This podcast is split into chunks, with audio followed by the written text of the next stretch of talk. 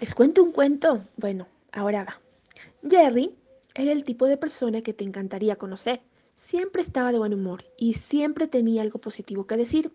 Cuando alguien le preguntaba cómo le iba, él respondía, si pudiera estar mejor, tendría un gemelo. Él era un empresario único porque tenía un grupo de colaboradores que lo habían seguido de restaurante en restaurante. La razón por la que los colaboradores seguían a Jerry era por su actitud. Él era un motivador natural.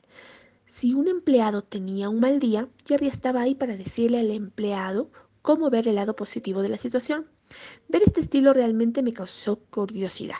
Así que un día fui a buscar a Jerry y le pregunté, no lo entiendo, no es posible ser una persona positiva todo el tiempo. ¿Cómo lo hace? Jerry respondió, cada mañana me despierto y me digo a mí mismo, Jerry, tienes dos opciones. Hoy Puedes escoger estar de buen humor o puedes escoger estar de mal humor.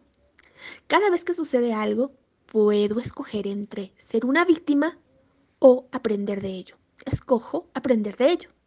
Cada vez que alguien viene a mí para quejarse, puedo aceptar su queja o puedo señalarle el lado positivo de la vida. Escojo el lado positivo de la vida. Sí, claro, pero no es tan fácil, protesté.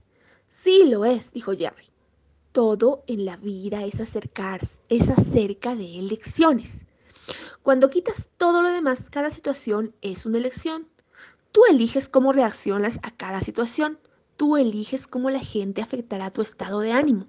Tú eliges estar de buen humor o mal humor. En resumen, tú eliges cómo vivir la vida. Reflexioné en lo que Jerry me dijo. Poco tiempo después, dejé la industria de los restaurantes para iniciar mi propio negocio. Perdíamos contacto, pero con frecuencia pensaba en Jerry cuando tenía que hacer una elección en la vida en vez de reaccionar a ella.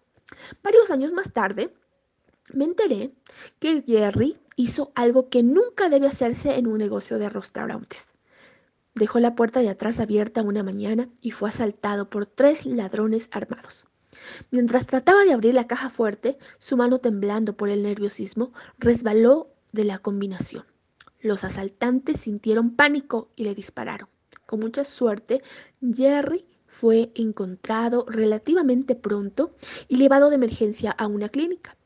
Después de 18 horas de cirugía y semanas de terapia intensiva, Jerry fue dado de alta aún con fragmentos de bala en su cuerpo. Me encontré con Jerry seis meses después del accidente y cuando le pregunté cómo estaba, me respondió, si pudiera estar mejor tendría un gemelo. Le pregunté qué pasó por su mente en el momento del asalto y contestó, lo primero que vino a mi mente fue que debía haber cerrado con llave la puerta de atrás. Cuando estaba tirado en el piso, recordé que tenía dos opciones. Podía elegir vivir o podía elegir morir. Elegía vivir. ¿No sentiste miedo? Le pregunté. Jerry continuó. Los médicos fueron geniales. No dejaban de decirme que iba a estar bien. Pero cuando me llevaron al quirófano y vi las expresiones de las caras de los médicos y enfermeras, realmente me asusté. Podía leer en sus ojos, es hombre muerto. Supe entonces que debía tocar acción. Tomar acción. ¿Qué hiciste? Pregunté. Bueno, uno de los médicos me preguntó si era alérgico a algo y respirando profundamente grité, sí, a las balas.